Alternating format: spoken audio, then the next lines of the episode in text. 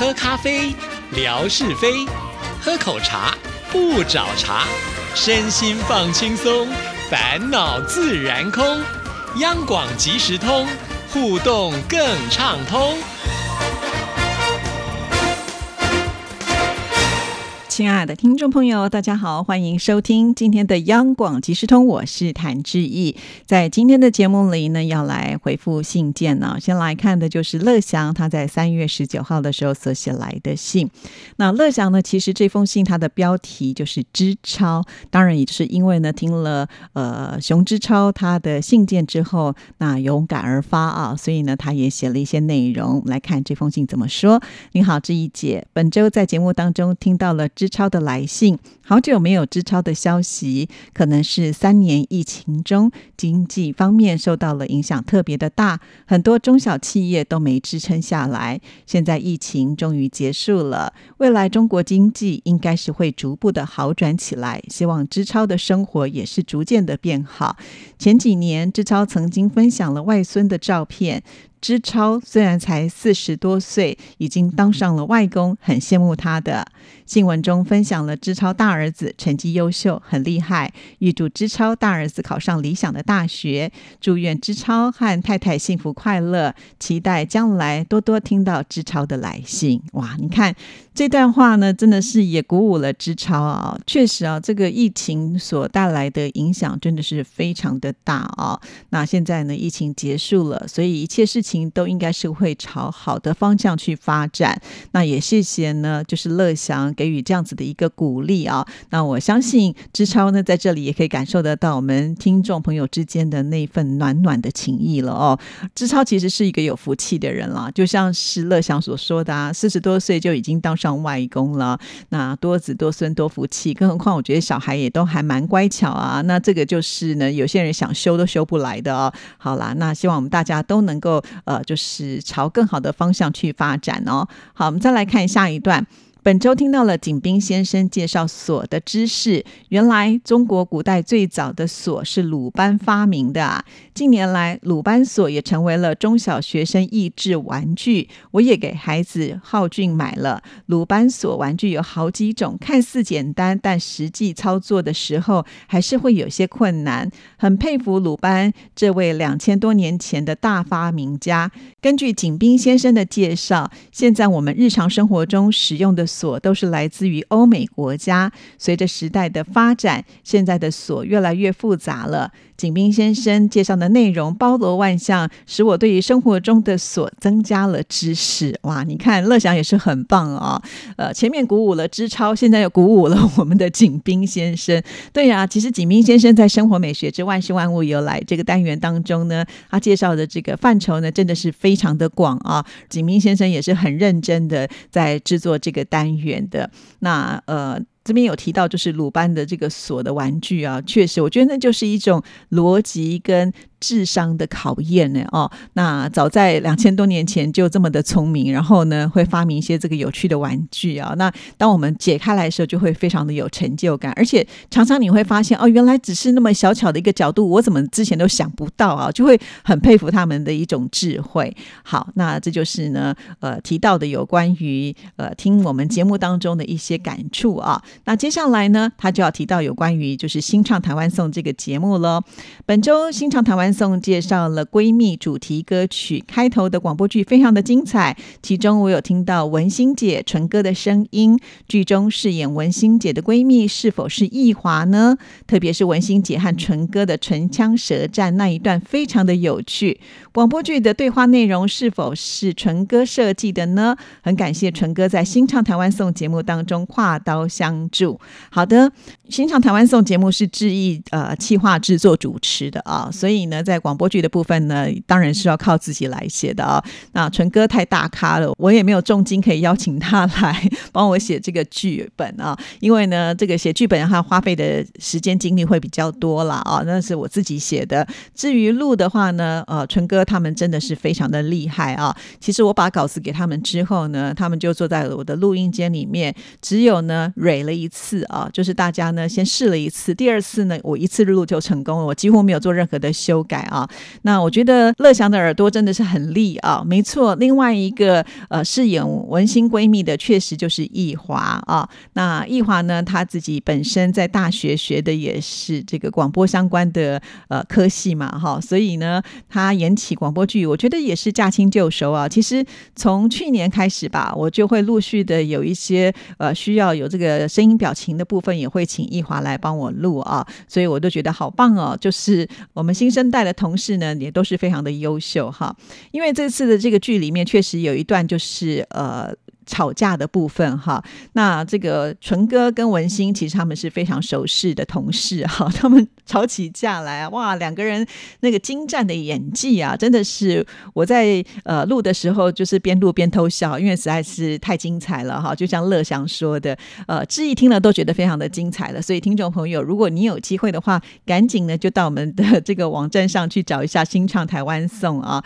其实一直以来我在《新唱台湾颂》这个节目当中呢，真的。都花很多的心思去呃想主题，想完主题之后呢，我就要去想到底有哪些歌曲呢是比较适合在这个主题来做介绍的。然后有的时候我也会想用什么样的方式让这个主题能够更凸显出来。所以有的时候我也会用一些广播剧，或者是呢会用这一种标题式的方式呢把它给呈现出来哈。那因为它花我很多的时间啊，我们都很用心的在制作，所以听众朋友呃，如果您有空的话，也要多多的捧场哦。新唱台湾颂是由志毅和戴胜峰教授一起来合作的。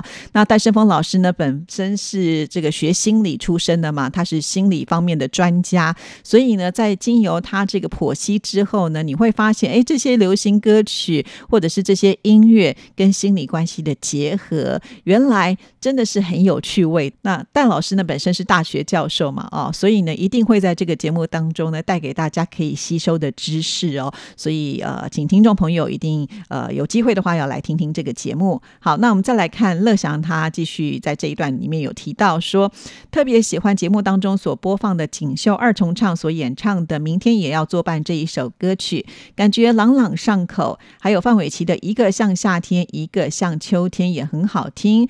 但是很好奇，范玮琪的这一首音乐录影带当中的另外一个女主角是谁呢？是否当时碰巧参与音乐录？影带的一个路人呢？好，那我特别呢也去看了一下这支音乐录影带啊，我想他应该就是在音乐录影带当中呢所饰演一个角色的演员呢。好，我们再来看下一段。另外，我也很喜欢过去听到的《城市少女》，明天我们不见不散这首歌曲，也是描写了女孩之间的情谊。以前在亚洲之声时代，每一次节目快结束的时候，都会播放这一首歌曲。那很感谢志毅姐和戴老师的介绍。哦，原来亚洲之声那个年代就会播出《明天我们不见不散》的这首歌曲，就是希望让每一位听众朋友一定要记得回来听节目吗？是这样吗？好有趣哦！那乐祥的这个呃记性真的是非常的好。那我们继续呢，再来看乐祥的另外一封信件。这封信呢更早一点呢，是三月十二号的时候所写来的。你好，志毅姐，本周新唱台湾送的节目听到了很多有关树的歌曲，节目当中所播出的奇遇橄榄树，还有张。张雨生，我是一棵秋天的树，都非常的好听，充满了诗情画意。橄榄树是三毛的诗啊，使我想起了两年前看到三毛纪念的视频。当时三毛来到舟山定海探亲，当地的人民都热情的欢迎他。可惜两年之后他就去世了。三毛才华洋溢，特别喜欢《橄榄树》这首诗，还有这一集节目当中所推荐席慕容的诗《一棵开花的树》，非常的优美。宁波树树平时使用这个微博名称，原来对应着这么美好的诗句。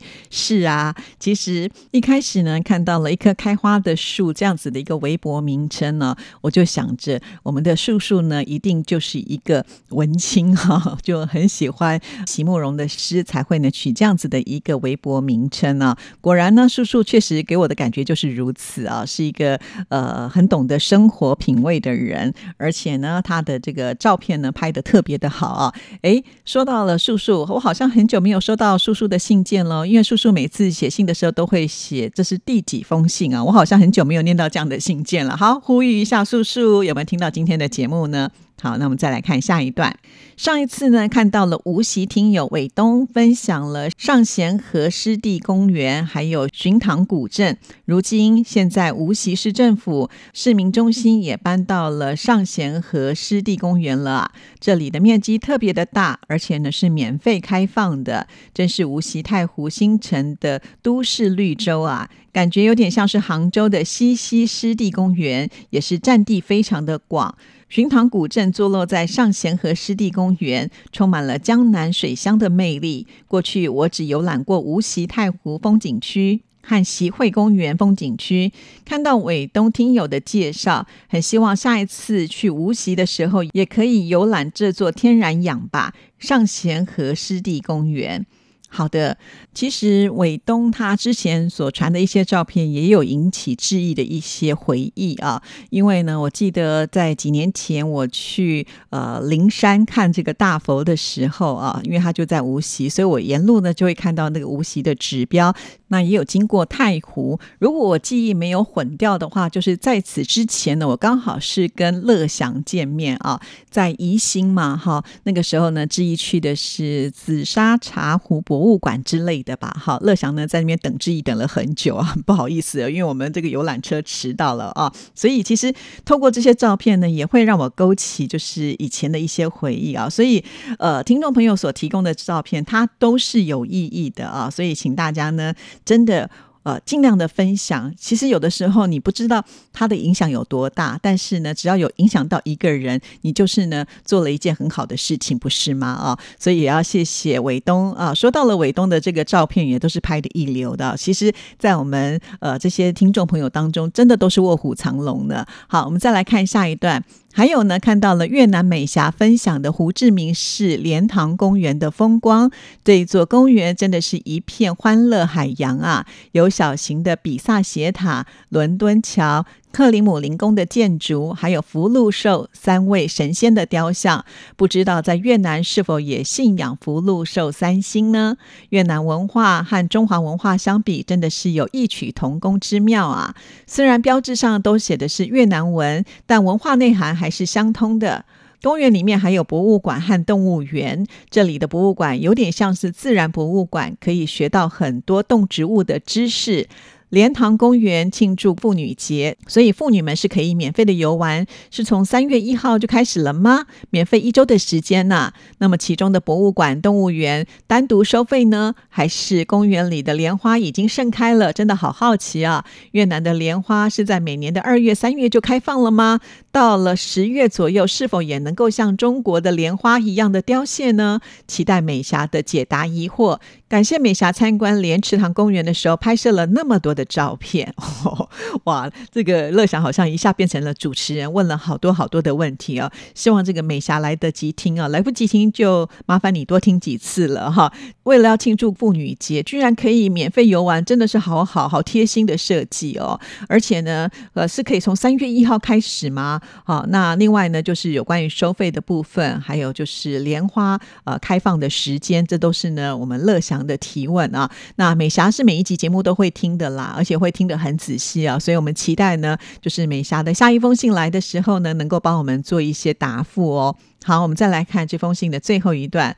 本周我的孩子浩俊呢，学校组织了春游。去年这个时候，因为受到了疫情的影响，中小学取消了春游。今年疫情结束，终于恢复了春游。通过班主任的拍摄照片，可以看得出来，孩子们都玩得很开心。希望浩俊学校里面可以经常组织这样的活动，让孩子们能够多多的亲近大自然。祝福志毅姐工作顺利。好的，在这封信当中呢，他最后呢也。呃，传了一张就是浩俊的照片啊，这个春游的照片全部都是男生。那乐祥呢很贴心啊，这特别强调说，中间戴黄色帽子的就是浩俊。呃，从这个照片看起来，我又觉得浩俊又长高了一些。